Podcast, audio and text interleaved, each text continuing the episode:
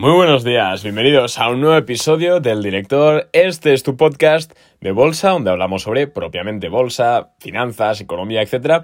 Y hoy os traigo un episodio súper importante que a mí me encantaría tener o, o, haber tenido hace un par de días, porque hoy vamos a hablar sobre la conjetura de mercado, sobre la inflación. Ya sabemos que hace dos días sobre todo si me seguís por Instagram, sabréis, o si estáis en Boring Capital, eh, porque lo publiqué por ahí, que hace dos días eh, Estados Unidos presentó las cifras del IPC y pues fueron rompedoramente alcistas. Así que esto es una noticia muy negativa y a lo largo de este episodio vamos a explicar por qué es negativa, en qué va a afectar a la bolsa y cómo podemos protegernos o qué creo yo eh, que va a ocurrir en ese medio plazo. Pero antes de comenzar, como siempre, sígueme en Instagram, que es gratuito y por ahí comparto un montón de contenido que, bueno, pues es gratuito. Dicho esto, vamos ya con el episodio que nos concierne hoy. En la inflación, bueno, ¿qué es el IPC? Bueno, el IPC es el índice de precios de consumo, ¿vale? El IPC básicamente mide, eh, el bueno, en este caso el incremento del IPC mide porcentualmente cuánto han subido los precios de, de consumo. Entonces el IPC Vamos a poner un ejemplo muy, muy, muy, muy, muy sencillo, ¿vale? Imagínate que tú vas a un supermercado, ¿vale? Y el día 1 de enero del año 2020, por ejemplo, compras, eh, haces tu compra, pues tu compra de, la semana normal, pues compras eh, ternera, compras verduras, compras em, desodorantes, no sé, compras pues, lo que compres. Y un año después, el 1 de enero de 2021, haces exactamente la misma compra. Pero ¿qué ocurre? Que posiblemente la factura, es decir, lo que has pagado tú, es decir, pues sí, el precio de las cosas haya subido. Ese incremento de precio, expresado porcentualmente, es el incremento del IPC. Eh, dicho de una forma súper, súper, súper resumida para gente que no tiene ni idea de economía. Evidentemente el IPC no sube de un año, o sea, no se refleja de un año a otro tan, em, tan lógicamente, o sea, tan, ahora no me sale la palabra, bueno, que no se refleja tan evidentemente de un año a otro, etcétera, pero bueno, para que me entendáis, el IPC es simplemente el incremento de los precios de consumo. ¿Qué significa el IPC? ¿Qué dato subyace al IPC? Bueno, el dato de la inflación. Y es que cuando el IPC sube, significa que los precios están aumentando. Y la inflación es exactamente eso. Los precios aumentan debido a que hay una mayor cantidad de masa monetaria. ¿Qué es la inflación? Bueno, perdonad, los primeros minutos de este episodio va a ser un poquito de teoría económica, muy sencillita, yo creo que la va a entender todo el mundo y si no, siempre puedes preguntarme por Instagram. La inflación. La inflación es un concepto económico que sucede cuando, vamos a decirlo así, imprimimos más dinero. Eh, del que hay en circulación. Por ejemplo, si nosotros tenemos eh, una sociedad donde circulan en total eh, 100.000 millones de dólares, vamos a poner un ejemplo chorras para que nos entendamos, em, ¿qué pasa si nosotros comenzamos a imprimir dinero? Bueno, que al imprimir dinero lo que ocurre es que esos dólares que había antes valen menos, es decir, se diluye. Es lo mismo que ocurre cuando hay una ampliación de capital, por ejemplo, para que me entiendas. Cuando una acción, cuando una empresa emite nuevas acciones, las acciones que antes estaban en el mercado pierden valor. Pues lo mismo pasa con el dinero. Cuando se imprime dinero, este, el que ya está en circulación, pierde valor. Tradicionalmente lo que ha ocurrido es que los bancos centrales, que son al fin y al cabo los que controlan las fiat currency, pues el euro, el dólar, han estado incrementando eh, la producción de moneda, por así decirlo, al ritmo de un 1,5-2% anual. ¿Por qué? Porque está demostrado eh, teóricamente que eh, cuando nosotros mantenemos una inflación sostenida en torno al 1,5 o el 2,5%, podemos estimular la economía de una forma óptima. Por eso, si nosotros vemos gráficas de valor de dólar, podemos ver que hace 100 años el dólar valía un 70% más que el dólar de hoy en día. Pero esto no tiene por qué ser malo, porque claro, en teoría, y recalco en teoría, cuando hay inflación, suben los precios, pero también suben los salarios. Porque claro, las empresas ingresan más porque vale más dinero, porque reciben más dinero, porque suben los precios. Entonces, la inflación en sí, lo que es una inflación controlada entre ese 1,5 y 2,5% anual, no no es nada malo. Es de hecho, de hecho al revés, es, total, es positivo para la economía, así está demostrado. Em, pero ¿qué ha ocurrido ahora? Que claro, venimos de una pandemia. En 2020 recordemos que estuvimos tres meses, dos meses, perdón, completamente encerrados en casa y luego pues los meses posteriores con una actividad económica irrisoria, por no hablar ya del sector de la hostelería, el sector también pues de tiendas retail, etc.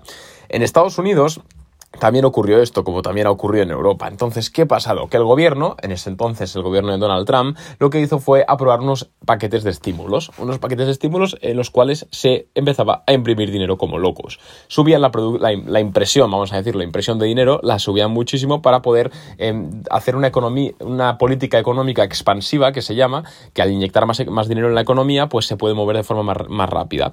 Además, de esta manera, también el gobierno conseguía dar subsidios a, pues, casi creo que llegó al millón y pico de, de personas que necesitan un subsidio.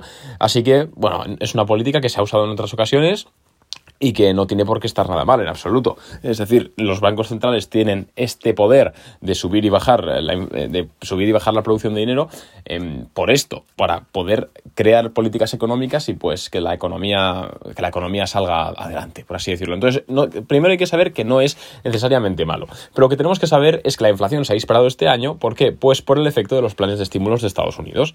Van impreso, impreso mucho dinero, entonces el dinero de, el valor del dinero se devalúa. Pero ¿qué ocurre? Y lo que ocurre es que cuando la inflación se, sale de un umbral, se puede salir de control. Esto se conoce como sobrecalentamiento de la economía. Cuando la inflación se sale de control, es difícil, propiamente dicho, controlarla. Entonces podemos estar ya en un, en un panorama difícil. Eh, países que han entrado en esto, bueno, pues por ejemplo Venezuela. Evidentemente, no estamos hablando ni por lejos de los niveles de inflacionarios de Venezuela, por supuesto que no. Pero es por poner un ejemplo que prácticamente todo el mundo conoce y podemos ver un poquito cómo se Eh, tenemos que saber que Venezuela ahora mismo a estos niveles inflacionarios está en un punto de no retorno, un punto de práctico no retorno. Entonces es muy complicado por muchas políticas deflacionarias que se aplicasen ahora en el país eh, reducir la inflación. Por eso la inflación debe controlarse, porque si se sale un poquito de un umbral, pues se puede volver incontrolable. Entonces, ¿cómo se controla la inflación? Subiendo los tipos de interés. ¿Qué es un tipo de interés? El precio del dinero. Por ejemplo, cuando tú pides un préstamo, por ejemplo, para comprarte un iPhone, que es algo que no te recomiendo, los intereses que tienes que pagar, eso es el tipo de interés. El tipo de interés actual, evidentemente, será más alto, ¿no? Porque es un, préstamo al consumo. Pero bueno, el, el tipo de interés actual en Estados Unidos está entre el 0 y el 0,25%, lo cual es muy poco. estamos en una época de tipos bajos. Cuando los tipos de interés están bajos, estamos en una economía expansiva. ¿Por qué? Porque es más sencillo que las empresas accedan a crédito y puedan desarrollar unas actividades económicas. Por eso, durante el año 2020, teníamos que, que estamos teniendo una producción de dinero bastante fuerte para sostener tener la, economía americana y por otro lado teníamos los tipos de interés bajos, por eso asistimos a un rally tan bestial de empresas growth. ¿Por qué? Porque las empresas growth son aquellas que están empezando y requieren de deuda para funcionar y como la deuda está barata, pues la adquirían a caudales y por eso en las cotizaciones en bolsa también se podían ver relativamente infladas. Y después de estos siete minutos y medio de teoría económica para dummies, vamos un poco a qué está pasando y qué ha ocurrido. Bueno, pues hace dos días Estados Unidos presentó el dato del IPC y que ha sido rompedoramente alto. Eh, se esperaba un 3,6% y al final ha sido el 4,2%, lo cual es una locura. Para que te das una idea, son datos inflacionarios que no teníamos desde, desde el año 2008 cuando todas las, con todas las políticas monetarias que se hicieron ese año, que rescate de bancos, etcétera, pues en ese momento teníamos la misma inflación que ahora mismo. Y claro, este dato puede asustar porque, claro, inflación, para el mercado realmente la inflación no es mala o para la mayoría de las empresas. ¿Por qué? Porque, bueno, eh, por ejemplo, vamos a poner la empresa, la empresa Apple, por ejemplo. Apple puede subir el precio de sus productos a, la misma velocidad que la inflación o incluso más, así que no le va a afectar. ¿Por qué? Porque si hay una inflación del 2%, pues los productos de Apple subirán un 2,5% de precio. Vale, está ahí bien. Pero ¿por qué baja Apple entonces? O, la mayoría de empresas, si la inflación realmente no afecta. Bueno, porque la inflación, como he dicho antes, no se puede dejar pasar de un umbral. Y para frenar la inflación solo, solo hay una fórmula y son los tipos de interés. Subirlos, subir el precio del dinero. Si se sube el precio del dinero, entonces las deudas van a ser más caras. Ergo, las empresas que tienen deuda van a tener que afrontar mayores intereses. Esto cambia totalmente las perspectivas de los, de los inversores a largo plazo, a medio y largo plazo, ya que dicen, hostia, esta empresa eh, iba muy bien, pero se, está pero se está financiando con deuda. Ahora, genial, porque la deuda es muy barata, pero si en un año suben los tipos de interés, va a tener que o bien destinar eh, una mayor parte de sus beneficios a pagar intereses de deuda, o bien endeudarse menos y así pues crecer menos. Entonces, para las empresas growth, sobre todo la mayoría de tecnológicas y biotecnológicas, eh, pues les ocurre esto. Han bajado por esto, pues porque hay miedo a que se suban los tipos de interés y si se suben los tipos de interés, el negocio cambia radicalmente porque sería menos eficiente, así de sencillo. Y como las valoraciones que teníamos tan altas estaban hechas eh, sobre, estaban trazadas sobre un entorno económico con bajos tipos de interés, si cambiamos las reglas del juego, entonces las valoraciones cambian. Por eso hay empresas que han perdido un 80% de su valor, un 60%, un 70%, etc. ¿Por qué? Porque han cambiado las reglas de juego. También, evidentemente, hay empresas que estaban sobrecompradas, etc. Pero hay otras, y aquí viene lo interesante, que realmente se han visto recortadas por miedo. Empresas que ni siquiera dependen de la deuda. Vamos a poner un ejemplo muy sencillo. Alibaba. Alibaba no emplea casi deuda. Podemos ver los balances de, situación de Alibaba y no emplea casi deuda para crecer porque es un negocio muy establecido. Igual le pasa a otras compañías, em, como, bueno, las aerolíneas ahora sí que están endeudadas, pero por ejemplo las empresas de seguros, médicos, eh, no les ocurre este tipo de cosas. Entonces, y se han visto recortadas. Entonces ahí sí que hay una oportunidad de negocio. Pero vamos a ver ahora, una vez ya sabemos que que es cómo funciona la economía hoy en día de forma muy resumida. Una vez que ya sabemos, ya hemos interpretado este dato del 4,6% de incremento del IPC, vamos un poquito a ver eh, qué es lo que va a ocurrir. Bueno, si bien os he dicho antes que los datos no se veían desde el año 2008, con ese crash bursátil y crash financiero que hubo, que fue realmente increíble, peligro el capitalismo, sinceramente, en esa época, si bien os he dicho que el número es el mismo, realmente el trasfondo no es el mismo. ¿Por qué? Porque el año 2008 esta subida de, la inflación fue debida a una masificación de una crisis, crisis que afectó al sistema financiero, que dañó por supuesto el sistema financiero, el sistema gubernamental lo dañó todo. Entonces la subida del IPC, IPC fue totalmente homogénea. Pero ¿qué está ocurriendo ahora? Ahora, o sea, el IPC es una media, el IPC no es que suba que suban todos los productos, no, sino que es una media, pues por ejemplo, va por sectores. Eh, yo qué sé, el incremento del IPC en el sector de eh, los commodities, o en el sector de la comida, o en el sector de los automóviles. Entonces se cogen todos esos datos y se hace una media aritmética. Eso es, y eso es el IPC. Pues si vemos las tablas del IPC, vemos algunos sectores que se han mantenido igual, que han crecido, como es evidente por, todo el plano de estímulos, pero tampoco es ninguna locura. Luego vemos otros que incluso se han deflacionado, es decir, han bajado. Y luego vemos el que realmente ha despuntado la media, que son, ojo, los elementos de transporte de segunda mano coches y camiones. El año pasado, cuando se aprobaron los planes, eh, de estímulo, eh, la inflación, el IPC subido en los, coches y camiones de segunda mano fue del 0,9%, que era un dato increíble, es decir, es muy alto. Normalmente está en el 0,01%. Pues era, estuvo en el 0,9 y hubo un revuelo increíble en la comunidad inversora de que esto se iba, que era una locura. Pues bien, ahora mismo está en 10, lo cual es absurdamente increíble, por así decirlo. No sé si a vosotros, sobre todo, si no sabéis un poco, si no controlas el tema o lleváis poco tiempo, pues, pues dices, vale, 10, vale, muy bien. Pero es un número increíblemente alto. Entonces, este es el que ha hecho subir la media del IPC de Estados Unidos. Entonces, por eso estamos en una situación mucho menos grave que en el año 2008, ¿eh? que esto quiero aclararlo.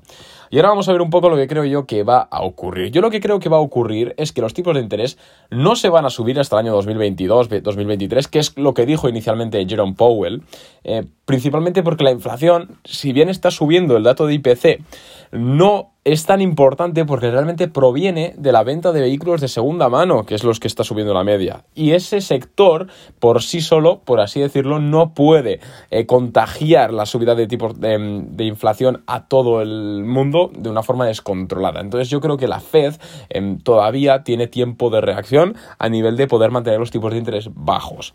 Ese es mi punto de vista, esa es mi interpretación.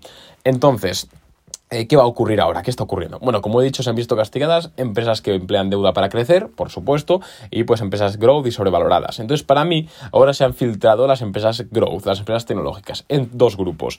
Infladas, que son una mierda, y por otro lado, las que estaban creciendo bien, las que eran empresas grandes, empresas buenas, que se han visto recortadas por la condición de mercado.